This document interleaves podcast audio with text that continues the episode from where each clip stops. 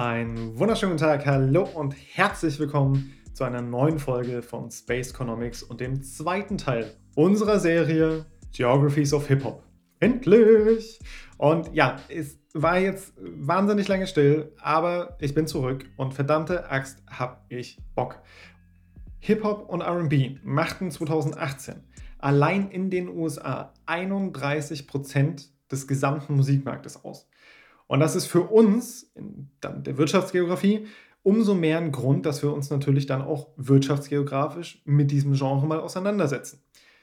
Natürlich ganz unabhängig davon, dass ich ziemlicher Hip-Hop-Fanboy bin.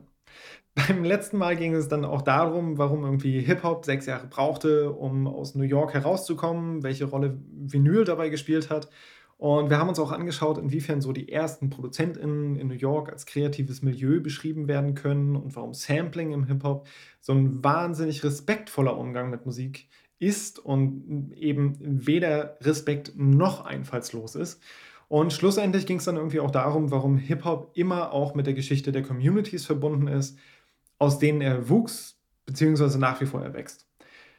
Und diese räumliche Verbundenheit, und Details davon und diese, diese räumliche Verankerung von Hip-Hop und die Zusammenhänge zwischen Sound, Region und Stadtplanung, ja, Stadtplanung, schauen wir uns heute an. Und wie beim letzten Mal äh, wagen wir auch diesmal so ein Stück weit einen Blick zurück in die Geschichte. Doch wir fangen weit, weit, sehr weit vor der ersten Cool Herc Party in New York an. Ähm, denn die regionalen Unterschiede im Sound von Hip-Hop, vor allem so ich, also das, das zieht sich natürlich bis heute durch, aber vor allem irgendwie auch so Ende der 80er, Anfang der 90er, als sich so die, die einzelnen Sounds tatsächlich irgendwie herausgearbeitet haben. Ähm, nicht, dass es heute keine regionalen Unterschiede mehr gibt, bitte nicht falsch verstehen. Aber als so die, die ersten wirklich regionalen Sounds entstanden sind, diese Unterschiede lassen sich tatsächlich auf die Jahrhunderte nach der europäischen Kolonisation Süd- und Nordamerikas zurückführen. Und das bedeutet, das kann wahnsinnig spannend werden. Während ich diese Folge vorbereite, höre ich Instrumentals von Ninth Wonder, DJ Premier, Large Professor, Damo the Fudge Monk, Apollo Brown und Jay Diller, ähm, Rest in Peace, mein Bester. Und mit dabei sind aber auch Tracks von Nas, Wu-Tang Clan, Tribe Called Quest und KRS-One. Und ja, die, die Findigen unter euch dürften schon jetzt hier so ein Muster festgestellt haben alle, die ich jetzt irgendwie aufgezählt habe, sind halt irgendwie geprägt durch oder prägend für den sogenannten Boom-Bap-Sound der späten 1980er und frühen 1990er Jahre in den USA. Ähm, diejenigen, die heute noch tätig sind, werden auch irgendwie gerne bezeichnet so What's Left of the Old Head Underground. Und äh, die, die ja heute tätig sind, aber vorher nicht tätig waren, hat das Spin Magazine auch sehr schön als Guys Who Think It's 1993 betitelt. Ähm, und ja, also manchmal gehöre ich auch zu diesen Guys Who Think It's 1993. Zumindest was Musik angeht. Aber der Sound, der irgendwie all diese Artists vereint und den ich halt auch persönlich sehr feiere, ähm, hängt wahnsinnig eng mit der Ostküste der USA und dann natürlich irgendwie auch vor allem mit dem Hotspot und Ursprung New York City zusammen. Und damit steht er halt auch so in einem krassen Gegensatz zu den smoothen West Coast Records derselben Zeit. Boom Bap ist, ist dreckig, rau, der, der Beat kann holpern, dem Tempo hinterher sein, manchmal deutlich seltener, auch so ein bisschen vorneweg preschen, aber auch nicht wirklich preschen, sondern es rollt halt eher. Und im Zentrum stehen aber immer diese charakteristischen Drums, die halt nichts gemein haben irgendwie mit, mit so dem Sound dieser Drum Machines, den wir auch zum Teil bei NWA auch kennengelernt haben, also diese elektronisch-synthetisch hergestellten Sounds, sondern vielmehr wirklich so real und halt wirklich gesampelt und dementsprechend natürlich auch rau klingen. So und da spielt dann irgendwie dieses das, das Boom der tiefen, runden, manchmal auch schon fast irgendwie saugend klingenden und durchdringenden Kickdrum mit rein und halt eben das Bap der klar hervorgehobenen und manchmal halt auch wirklich peitschenden Snare Drum. Gerne mal irgendwie auch mit so ein paar Snare Rolls mit drin. Ja, und, und das reicht aber für, für ein Boom-Bap-Feeling und für das, was halt Boom-Bap ausmacht, auch noch nicht, sondern dazu gehört dann irgendwie auch noch so ein, und das ist halt wirklich schwer zu beschreiben, so ein, so ein gesampeltes Feeling von den melodischen Elementen. Also Samples, die jetzt irgendwie nicht so fein getuned daherkamen, wie jetzt irgendwie bei Def Punk das One More Time Sample, was halt irgendwie auch schon ein bisschen klingt, als hätten sie das eigentlich selber eingespielt mit dem Synthi, sondern halt Samples, denen man anhört, dass sie aus vollständigen Songs stammen und die halt auch, auch, auch manchmal ein bisschen, ein bisschen holpern, ein bisschen daneben sind, aber ähm, oder auch mal so ein, so ein mehr oder weniger starkes Glitchen aufweisen, aber das ist halt, das ist so dieser, dieser ursprüngliche Boom-Bap-Sound. So manchmal vielleicht noch irgendwie so ein paar Horn-Sounds mit ordentlich viel Delay, also diesem, diesem Echo, Echo, Echo, äh, Nachklang irgendwie von ein und demselben Sound. Und ja, damit ist dann irgendwie so ein Boom-Bap-Track fertig. Und irgendwie die melodischen Samples haben dann ihren Ursprung, je nach ProducerInnen, so im Soul der 1960er oder 70er oder auch in den frühen 1980er Jahren oder halt zum Beispiel im Fall von Jay Diller dann auch eher irgendwie so Rock und RB, aber natürlich auch Soul von irgendwie 65 bis 85 und ja, es ist wahnsinnig schwer, das halt irgendwie zu beschreiben. Also hier jetzt euch das irgendwie einfach so mitzugeben und für diejenigen, die jetzt so gar keine Ahnung haben, wovon ich eigentlich spreche und sich dann trotz meiner meisterlichen Beschreibung jetzt beim besten Willen nichts darunter vorstellen können, äh, für euch habe ich dann jetzt nochmal so eine Playlist gebastelt mit Instrumentals, die ihr dann auf mehrblogs.uni-jena.de auch unter dem Beitrag findet ähm, und wo ihr euch einfach mal durchklicken könnt und ja. Aber zurück zum Sound bereits irgendwie so wirklich an den, an den genutzten Samples ähm, und diesem Sample-Feeling, aber auch wirklich an diesen an diesen dreckigen Sound, sag ich jetzt mal, wird halt irgendwie deutlich, dass sich Boom Bap irgendwie auch wahnsinnig von den G-Funk Records unterscheidet, die halt von, von den ProducerInnen an der Westküste kamen, also zur selben Zeit und der, der High-Tide irgendwie der Boom Bap-Ära Ende der 80er, Anfang der 90er. Und ein Name, der halt irgendwie an der West Coast heraussticht und prägend war und auch bis heute einfach fortwirkt, ähm, ist Dr. Dre. Und hier natürlich irgendwie auch sein Album The Chronic von 1992, das mit diesem neuen, slicken und, und vollendeten Sound und den dann im zum Teil krassen Gegensatz stehenden, dazugehörigen harten Lyrics, äh, die dann aber irgendwie auch so dieses, die, die Härte von NWA aufgreifen, die wir letztes Mal auch schon angesprochen hatten. Ja, der einfach mit, die, mit seinem Album The Chronic so die komplette Szene vollkommen auf den Kopf gestellt hat. So, bis dahin galt halt irgendwie New York so als der Hotspot und, und das Zentrum. Und auf einmal war dann halt so dieser G-Funk-Sound da. Auf einmal war, war für, für die Hip-Hop-Welt klar so, dass, hey, es gibt halt nicht nur New York. Und im G-Funk haben wir dementsprechend aber auch so wirklich so weitaus smoothere Melodien, die sich wie halt der Name des Gangsterfunk schon irgendwie sagt, eher an, an Funk-Records orientieren und da wird viel mit Funk-Basslines gearbeitet und Synthesizer werden für die melodische und harmonische Fülle eingesetzt und begleiten die Samples mit langen und wirklich hohen Tönen. Und das Ganze wird halt untermalt von eben jenem tiefen, tiefen Bass. Und das Ganze hat dann, und diese mentale Verbindung kommt halt nicht von ungefähr, etwas von so typischer Lowrider-Musik. Es mag jetzt irgendwie auf den ersten Blick so ein bisschen verwirrend klingen, wenn ich irgendwie einen Sound beschreibe, indem ich beschreibe, was wir mit diesem Sound, wenn wir ihn hören, verbinden. Aber es hat halt auch seinen Grund. Denn ich bin jetzt mal einfach so dreist davon auszugehen, dass zumindest diejenigen meiner Altersstufe und so ein bisschen drüber, ein bisschen drunter, ja, dass, dass die halt so den, den Sound, also diesen Lowrider-Sound irgendwie in ihrer Kindheit und Jugend über einschlägige MTV-Berichte, Musikvideos und, und, und halt einfach in ihrer Kindheit nicht drumherum gekommen sind. Für alle anderen verlinke ich aber natürlich auch einfach mal ähm, eine Tracklist hier auf Mehrblogs versprochen. Ich beschränke mich hier aber tatsächlich auf die, wirklich auf die Instrumentals aus Gründen. Ich meine, unsere Folgen und dazugehöriges Material, auch wenn wir das alles hier als ähm, ja, für die Lehre de facto hier aufbereiten, ähm, sollte zumindest einigermaßen FSK 12 sein.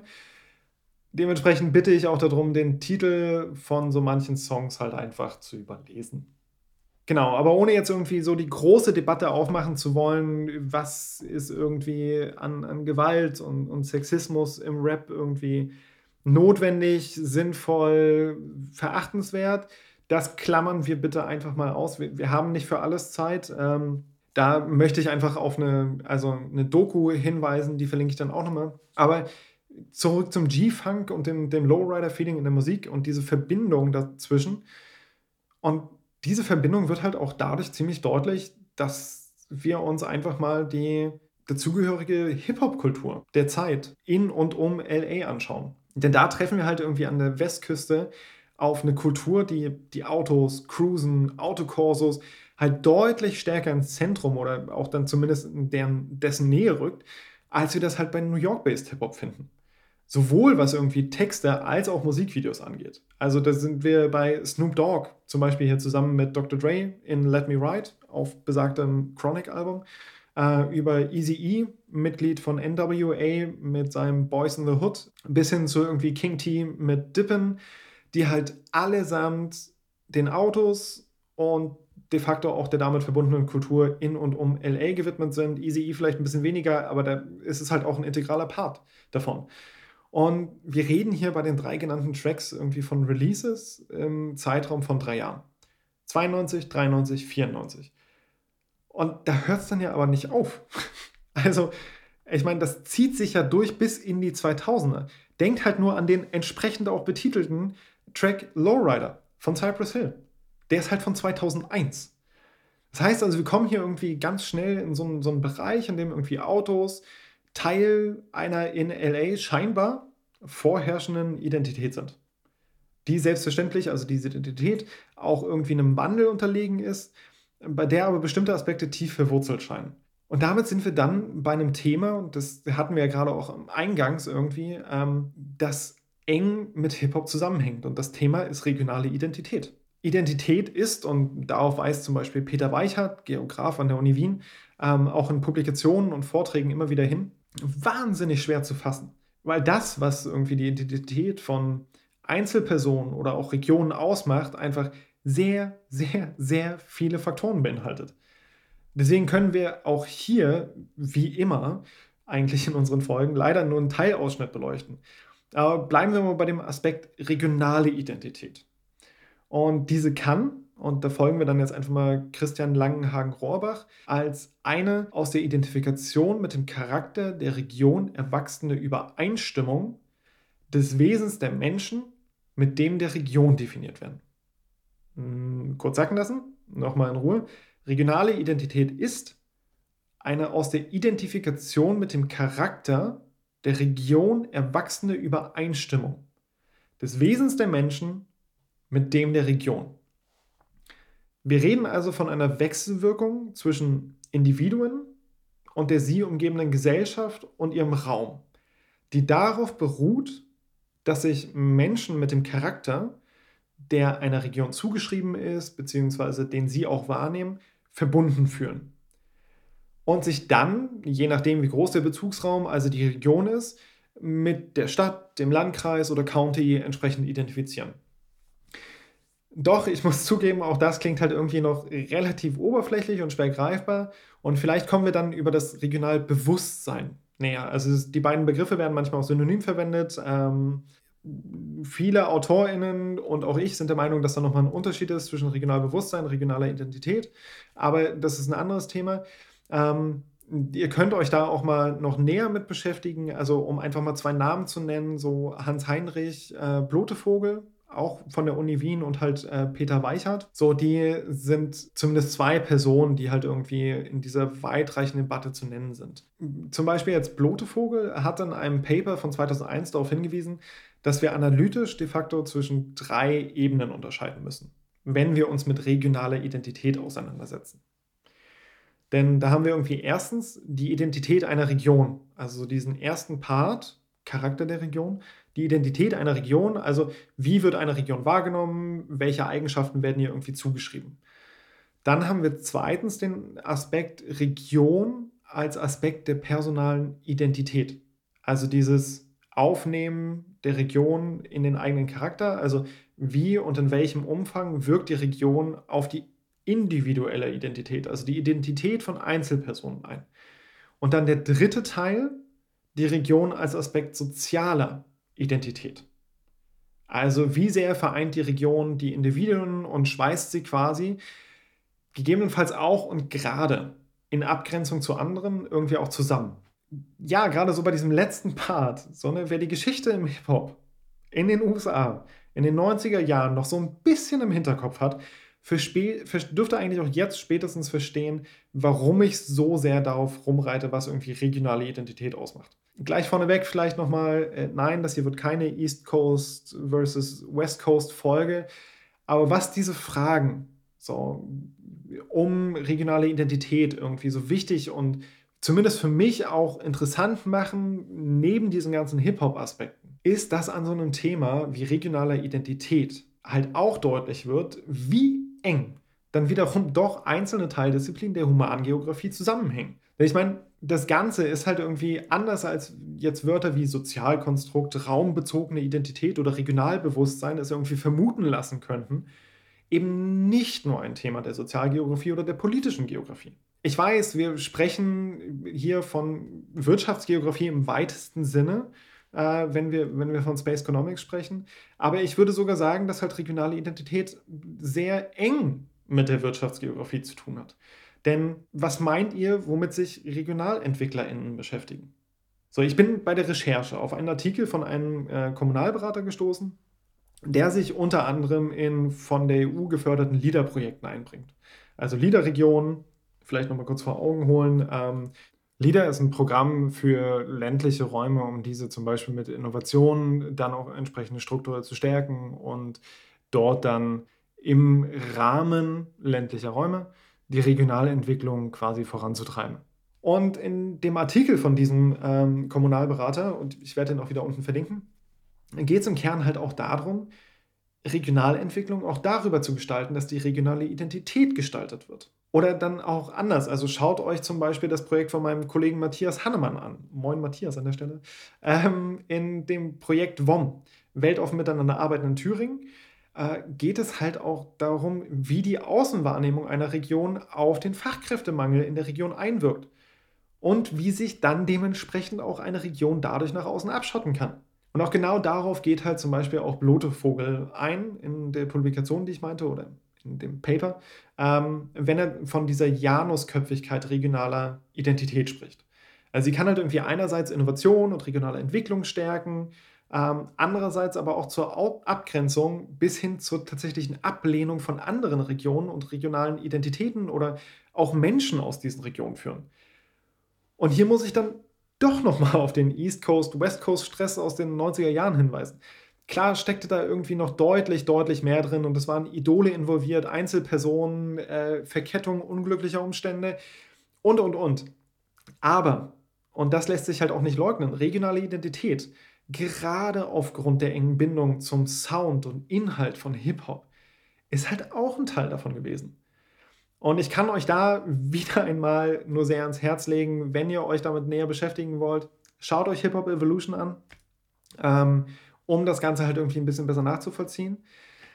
Aber ja, ich, ich sprach es gerade auch schon an, in diesem Zusammenhang und diesem vor allem engen Zusammenhang zwischen irgendwie Identität und Regionalentwicklung zeigt sich dann auch, dass in der Humangeografie viele Themen einfach sehr häufig viel, viel enger miteinander zusammenhängen, als es manchmal den Anschein hat. An der Stelle auch nochmal ein kleiner Shoutout an Malte Steinbrink. Ähm, ich verlinke euch auf mehr Blogs mal einen Artikel auch noch von ihm, den er auch schon mal hier in einem Kolloquium in Jena vorgestellt hat. In Maltas Artikel wird gut deutlich, dass wir sehr wohl Gräben in der Geografie haben. So, ähm, die verlaufen vor allem zwischen physischer und Geoinformatik auf der einen und humanen äh, Geografie und Fachdidaktik irgendwie auf der anderen Seite. Aber wenn ich mir die Netzwerke anschaue, klar sehe ich dann auch einzelne Cluster, aber es ist halt mitnichten so, dass dieser Riss halt irgendwie quer durch die Humangeografie läuft. Denn, und auch das können wir uns nochmal vor Augen halten. So, was hatten wir letztes Mal in Bezug auf regionale Produktionssysteme und ihre Innovationsfähigkeit besprochen? Genau. Äh, dafür entscheidend ist halt auch ein gemeinsames Wertesystem, das die Gruppe nach außen abgrenzt. Und das haben wir ja heute auch schon mal gehört. Äh, kurzer Exkurs, aber jetzt einmal kurz durchatmen. Ähm, wir haben also scheinbar auch eine LA so etwas wie so ein regionales Produktionssystem. Ähm, das sich aber von Sound und behandeltem Inhalt irgendwie auch deutlich und erheblich von dem von New York unterscheidet. Und auch hier haben wir dann wieder sowas wie ein gemeinsames Verständnis für die Lebensrealität der anderen Personen in der Region. und zumindest dann auch im G-Funk auch ein gemeinsames Verständnis von bestimmten Aspekten, die im eigenen Leben und dem der anderen wichtig sind. Wenngleich natürlich irgendwie dieselben Werte bestehen, wie wir sie in New York finden, so zum Beispiel in Bezug auf Producing, Biden, also Biden noch mal kurz äh, kopieren der Texte anderer RapperInnen und wiedergeben. So scheinen halt irgendwie auch noch andere Aspekte mit reinzuspielen, soziale Aspekte mit reinzuspielen, die auch die, also festlegen einfach, wie eng die Bindung nachher dann eigentlich wirklich da ist. Gleichzeitig bestand natürlich auch an der Westküste der Sound nicht nur aus G-Funk, auch nicht zu dessen Highheit. Also Boys in the Hood von Easy E ist stilistisch meilenweit von The Chronic von Dr. Dre entfernt. Und das, obwohl die beiden beide in LA waren, äh, beide zur selben Zeit tätig waren. Nichtsdestoweniger, Dr. Dre, Easy E, beide verfeindet. In diesen ja, Unterschieden zwischen New York und Los Angeles wird halt aber auch noch ein anderer Unterschied deutlich, so New York, Hip-Hop war ne, irgendwie die Partymusik am Anfang und ging dann vor allem so in Sozialkritik über, also Stichwort The Message. In LA hat Hip-Hop aber seinen großen Durchbruch vor allem mit Gangster-Rap. Also es fing ja schon mit NWA. Dann halt Dr. Dre, The Chronic auch nochmal einen draufgesetzt. Und trotz allem bleibt bei diesen scheinbar krassen Gegensätzen halt so das verbindende Element, es geht um die jeweilige Lebensrealität und Umwelt. Und diese Lebensrealität, und darauf will ich halt irgendwie trotz dieses ja etwas aus dem Ruder gelaufenen Exkurses irgendwie hinaus, spiegelt sich halt nicht nur in den Inhalten und Texten wieder, sondern auch im Sound. Also die Region und das, was mit dieser Region verbunden wird und auch die Entwicklung der Region hat einen Einfluss auf den Sound, der nachher herumkommt. Doch wie?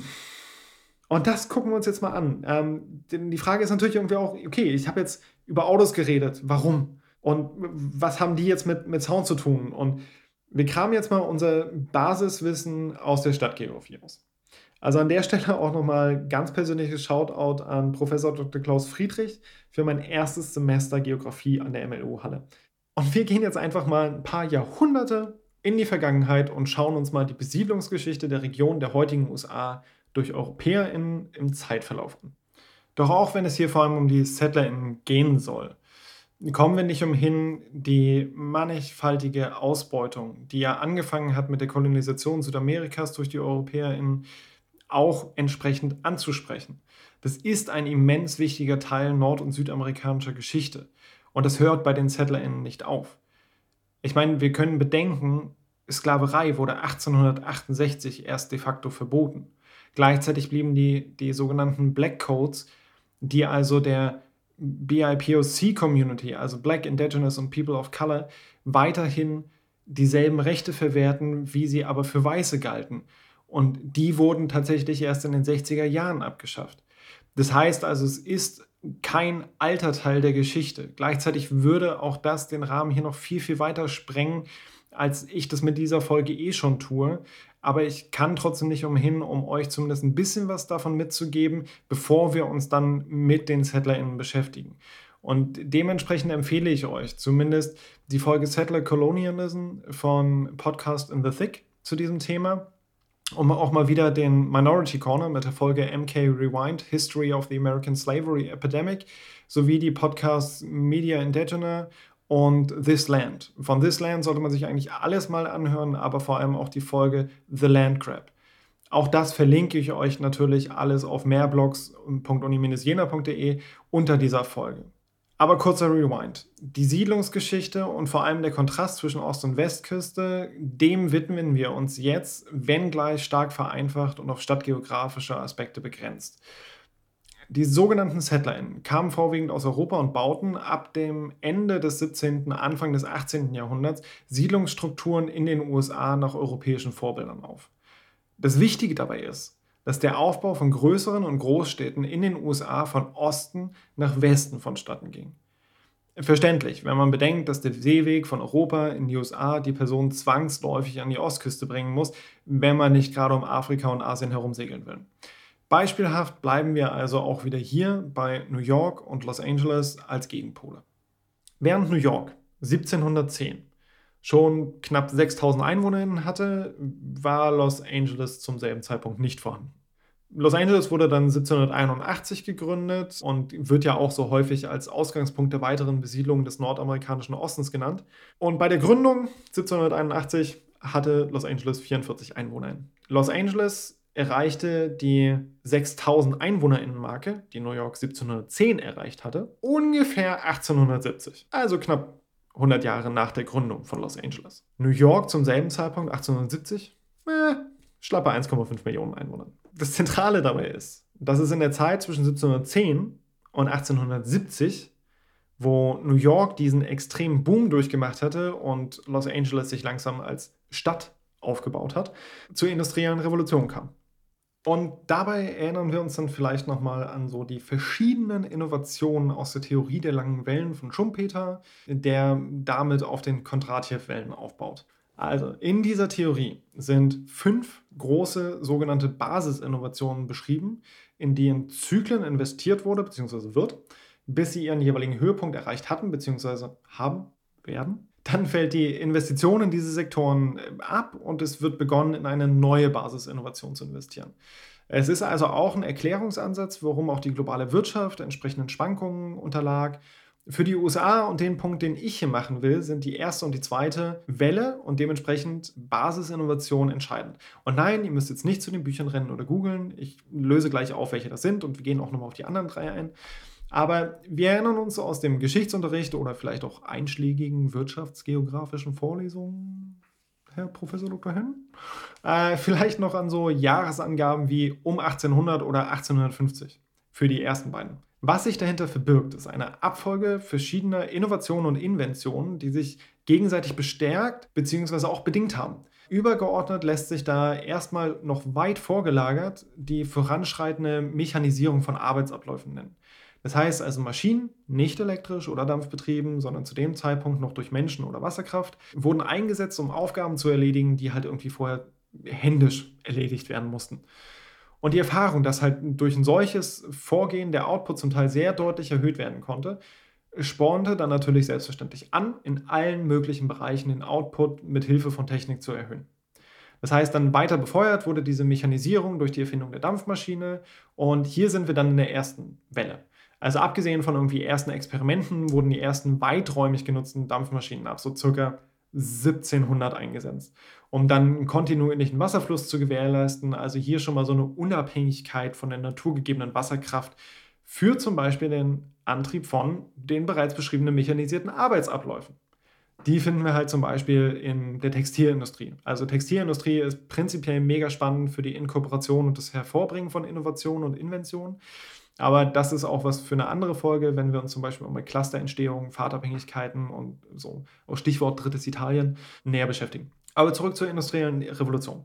Nachdem nun in der Textilindustrie alles erstmal mechanisiert und mehr oder weniger gänzlich via Dampfkraft betrieben war, und da reden wir dann halt eher so von einem Peak um 1800, flachte das dann dort erstmal ab, bevor dann die neue große Innovation anstand und sich diese rasend schnell wahnsinnigen Investitionssummen gegenüber sah.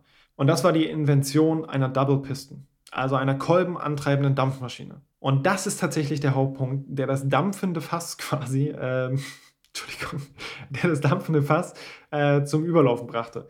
Denn damit wurde die Grundlage gelegt, um richtig Dampfmaschinen nicht nur zum Antrieb von Wasser, Webstühlen oder sonst jedem kleinen Gerät voranzubringen, sondern tonnenweise Stahl auf Schienen zu bewegen in Form von wundervollen Dampfloks, die einen Hauch von Hogwarts oder zu dem Zeitpunkt in den USA wahrscheinlich eher Westworld in der dritten Staffel versprühten. Aber die dritte Welle so war dann die Elektrotechnik und die Chemie, die dann den Grundstein für die Petrochemie und damit für Autos und Massen legte. Und der Peak dieser vierten Welle, also die, die Autos- und Petrochemie, war dann hier um die 1960er, 1970er Jahre erreicht. Ja, diejenigen, die bei mir Vorlesungen und Übungen besuchen dürfen, erinnern sich jetzt vielleicht auch an den Zusammenhang zwischen Leitbildern städtischer Entwicklung, also Paradigmen, und den in der jeweiligen Zeit, wo diese hervorkommen, auftretenden aktuellen Herausforderungen. Denkt vielleicht auch mal an die 15-Minuten-Stadt während Corona, die sich an den Grundbedürfnissen ja orientiert, was de facto eigentlich nichts anderes mit ein paar kleineren Emphasis-Änderungen ist als die Daseinsgrundfunktion, die wir seit Jahrzehnten zum Beispiel kennen. So war es halt dann auch damals irgendwie, dass das Paradigma der autofreundlichen Stadt, das uns halt heute in der Stadt- und Raumentwicklung so viel Kopfzerbrechen bereitet, vorwiegend während und nach diesem Peak der vierten Kondratjew-Welle propagiert und durchgesetzt wurde. Und in der bisher letzten definierten Welle sind wir jetzt gerade und da haben wir dann die Informations- und Gentechnologie. Aber warum ist diese Basisinnovation Eisenbahn für das, was wir uns hier angucken, so unglaublich wichtig? Warum macht es so einen Unterschied, dass die Erfindung in Los Angeles zur Verfügung stand, als es 6000 Einwohner hatte, und in New York nicht? Weil das die Stadtplanung, die Straßen, die Siedlungsstruktur und damit dann auch den Modalsplit, also mit welchen Verkehrsmitteln Personen welchen Anteil ihrer Wege zurücklegen, massiv beeinflusst hat. Beziehungsweise runtergebrochen, die zur Verfügung stehenden Verkehrsmittel zum Zeitpunkt des Ausbaus beeinflussten die Siedlungsstruktur. Während wir also in New York über fast zwei Jahrhunderte fußläufige Erreichbarkeit, Pferde und Pferdekutschen irgendwie zentral hatten, stieg Los Angeles in ja, die Fortbewegungsmittel mit einer 34 Kilometer langen Eisenbahnstrecke zwischen Los Angeles und San Pedro ein. Und das wurde dann auch relativ fix eingemeindet. Nochmal zusammengefasst, 34 Kilometer Entfernung, 1870er Jahre, eingemeindet. Und danach ging dann die Entwicklung von Los Angeles auch ziemlich rasant voran. 1910 lebten dann bereits mehr als 300.000 Einwohner in, in Los Angeles aber das halt auf einer Größe, die ungefähr zwei Drittel der Ausdehnung der Landmasse New Yorks entspricht. New York 1910 4,8 Millionen EinwohnerInnen. Das heißt, die Siedlungsentwicklung in New York City war von Anfang an dichter, da sie eher auf den Fußverkehr und kürzere Strecken ausgelegt war. Währenddessen in Los Angeles von Beginn seines rapiden Wachstums an deutlich stärker auseinandergezogen war. Denn ganz ehrlich, wenn ich die Eisenbahn habe, spielt Fußläufigkeit jetzt auch eher eine untergeordnete Rolle. In der weiteren Entwicklung lösten dann Autos in Los Angeles den öffentlichen Nahverkehr im Laufe des 20. Jahrhunderts ab als wichtigstes Verkehrsmittel, während New York halt für eine Entwicklung als irgendwie in Anführungsstrichen echte Automobilstadt schlicht und ergreifend einfach schon viel zu dicht war. So, und somit dann halt dort auch der ÖPNV weiter ausgebaut wurde. Und dieser Umstand brachte uns dann über die letzten 120 Jahre das wohl berühmteste U-Bahn-Netz der Welt. So, Mittlerweile fühle ich mich ein wenig wie Edgar Wasser während Corona und verbringe hier irgendwie fast drei Seiten Skript damit, eine einzelne Punchline aufzubauen. Denn die Frage, die sich natürlich jetzt irgendwie zurechtstellt, ist, was hat das alles mit Hip-Hop zu tun? Und das lässt sich eigentlich relativ leicht zusammenfassen. New Yorker Hip-Hop wurde erst auf Partys und dort natürlich irgendwie mit großen Anlagen, aber dann vor allem auch irgendwie auf der Straße, auf Boomboxen und alsbald dann auf Kopfhörern eines Walkmans, also eines transportablen Abspielgerätes für Kassetten für die jüngeren ZuschauerInnen gehört. Denn wenn Menschen halt irgendwie Musik unterwegs genießen wollen, reist man halt nicht mit einem eigenen Auto, mit dem entsprechenden Soundsystem, sondern halt zu Fuß oder mit dem Metro. Und ja, die Endgeräte der HörerInnen haben eine Auswirkung auf den Sound. Die letzten Jahre galt halt zum Beispiel für Home Producing, wenn es auf Apple-Kopfhörern gut klingt, macht die keine weiteren Gedanken. Jetzt heißt es halt mittlerweile AirPods und man muss auch Spotify-Pegel, YouTube-Pegel, Soundcloud-Pegel berücksichtigen. Aber ihr versteht hoffentlich, was ich meine. Und dieses Motto, nur halt ohne Apple, galt halt auch damals. Boombox oder Walkman, Kopfhörer wurden bei der Produktion berücksichtigt. So hat dann zum Beispiel auch der großartige Chuck D, und ich zitiere hier Chuck D, wie er von, von Katja Davy zitiert wird. Sie ist diejenige, die diese großartige interaktive Karte aus dem ersten Teil von Geographies of Hip Hop, über die wir gesprochen hatten, gemacht hat. Und sie zitiert Chuck D folgendermaßen: People in New York City don't drive very often. So New York used to be about walking around with your radio, but that doesn't really exist anymore. It became unfashionable because some people were losing their lives over them, and also people don't want to carry them. So now it's more like, hey, I've got my Walkman. For that reason, there's a travel type of thing going on. They're not going to get much of the bass. So rap music in New York City is a headphone type of thing, whereas in Long Island or Philadelphia it's more of a bass type thing. Und dieses Bass type thing, genau das finden wir halt auch im G-Funk. Wenn die Hip-Hop-Kultur die ja nicht irgendwie im luftleeren Raum entsteht, sondern auf bestehendem aufbaut, auch Autos beinhaltet, weil das halt nun mal das Fortbewegungsmittel Nummer eins ist, kommen dann auch die entsprechenden Musikanlagen dazu. Und die spielen in einer gänzlich anderen Liga als irgendwelche kleinen Mini-Kopfhörer. Denn diese Anlagen liefern Bass. Gleichzeitig soll mit der Musik aber auch gezeigt werden, und auch das ist logisch, wenn die Anlagen und die Autos so sehr zu der Kultur gehören, was die Anlage kann. Also bietet es sich dann auch entsprechend an, dass die Musik genau dabei hilft und den Bass betont. Die Mitten bleiben dann zum Beispiel für die Sprache reserviert. Also im G-Funk vor allem. Das hört man zum Beispiel beim Instrumental von Let Me Ride wirklich gut raus, wo wir eigentlich nur Drums, Bass und dann die, die hohe Synthi-Line haben. Denn, und das dürfen wir ja irgendwie auch nicht vergessen, so die, die Sprache, die in der Mitte der Soundfrequenzen liegt, gerade bei früheren Soundsystemen und im offenen, denkt an Lowrider Cabrios, darf die halt nicht mit zu vielen Frequenzen überdeckt sein. Und vor allem hat dieser Funk-Bass, den wir auch ganz am Anfang angesprochen haben, ist natürlich das, was dann halt auch irgendwie so Spaß macht, zusammen mit den Drums und dem Synthi und dann halt auch so den, den Bounce am G-Funk ausmacht. Ich meine, selbst bei Kopfhörern spricht man heute noch von Fun-Tuned, also auf Spaß getunten Frequenzen, wenn der Bass leicht oder halt auch mal deutlich erhöht ist, so ab Werk einfach eingestellt. Und man kann sich dazu einfach auch mal die wohl berühmtesten Kopfhörer neben Apple-Headsets und AirPods ansehen, die wirklich starkes Fun-Tuning betreiben. Und das sind die Beats by Dre. Ja, der Dr. Dre. So, das heißt, dass die Siedlungsgeschichte, die Fortbewegungsmittel, die sich daraus ergeben und damit dann de facto mehrere hundert Jahre Geschichte eines Ortes auch in dem Sound zusammenlaufen, der die jeweilige Region ausmacht.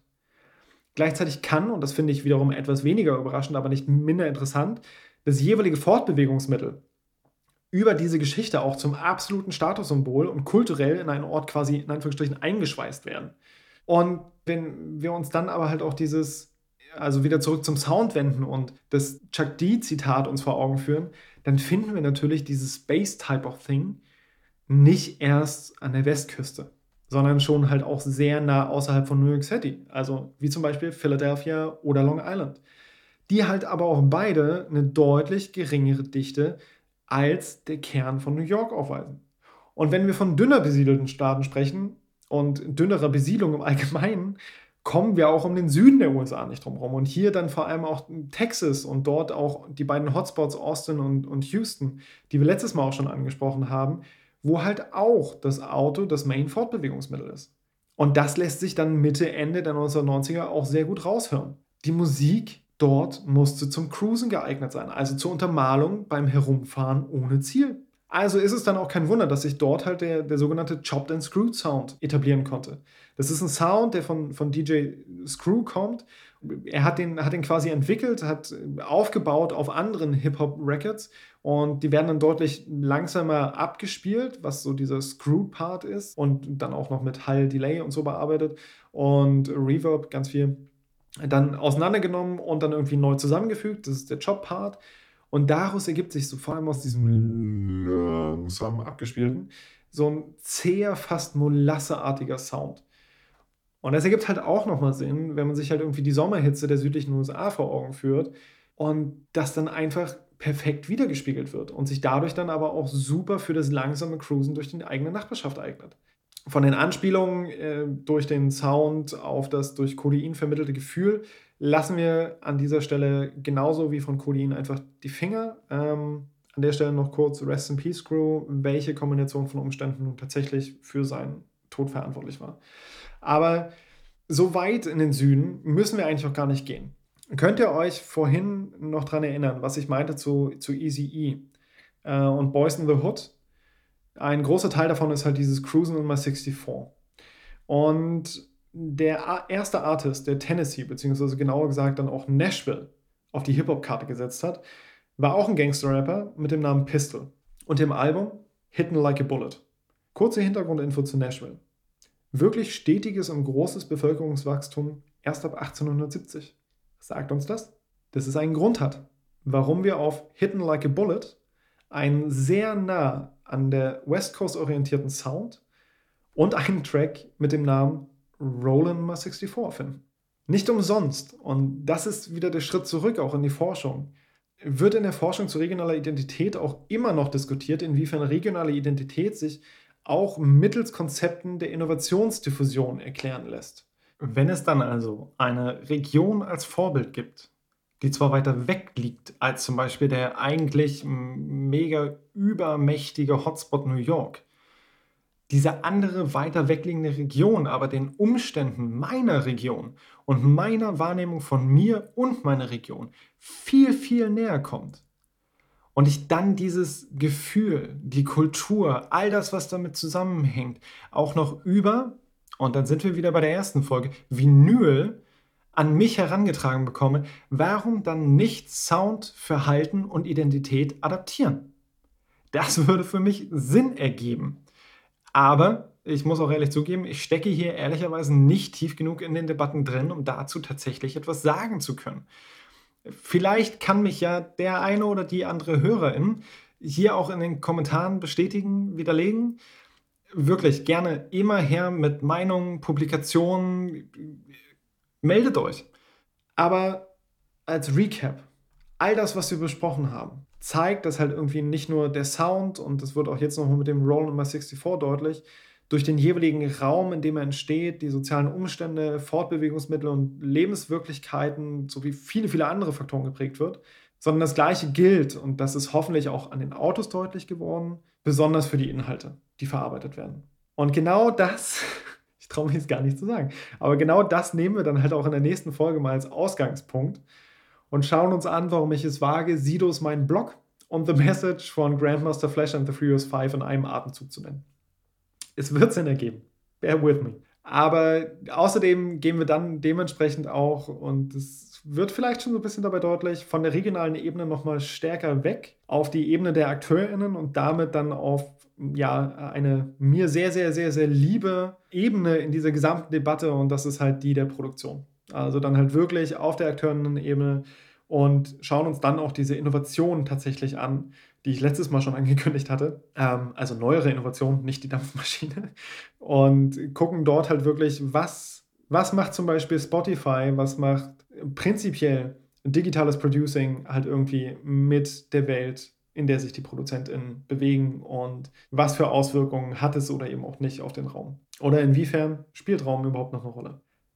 So, ich hoffe, ihr habt für euch in diesem Ritt durch dieses ganze Potpourri an regionaler Identität in New York und Los Angeles und äh, Stadtentwicklung in den USA und den Einflüssen, die die Umgebung auf den Sound einer Region haben können, einiges mitnehmen können. Und wenn ihr Fragen habt, die hier in diesem Themenbereich offen geblieben sind oder auch Fragen, wo ihr sagt, so hey, das würde mich voll interessieren, widmet dich dem nochmal bitte, lasst es mich gerne via Twitter oder Instagram wissen. Ihr findet uns dort unter virgeo-jena oder dann auch auf mehrblogs.uni-jena.de. Ähm, da findet ihr auch sonstige Kontaktdaten. Und die Shownotes zur Folge sowie alle Links gehen sukzessive online. Erstmal kommen jetzt äh, die ganzen Links und die Playlists, die ich angesprochen hatte. Schaut also dann auch mal immer mal wieder vorbei, ob es nicht was Neues zu entdecken gibt. Und wie gesagt, Feedback hilft uns besser zu werden. Also egal ob Lob oder Kritik, gern her damit. In dem Sinne, ahoi und bis zum nächsten Mal. Ciao, ciao.